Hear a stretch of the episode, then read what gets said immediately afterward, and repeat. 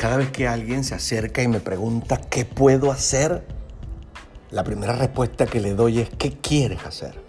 ¿Hacia dónde puedo ir?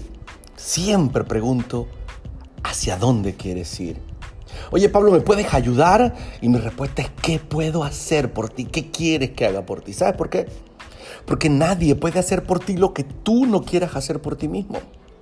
Tú tienes primero que descubrir que eres importante, que eres valioso, que eres merecedor de algo nuevo, para que tú mismo te ofrezcas eso que necesitas. Nadie va a dar por ti lo que tú mismo no estés dispuesto a dar por ti. Así que en este tiempo en el que nos preparamos para vivir la nueva normalidad, recuerda, el valor que te des a ti mismo va a ser proporcional al valor que recibas de las demás personas. Sé feliz, no seas normal.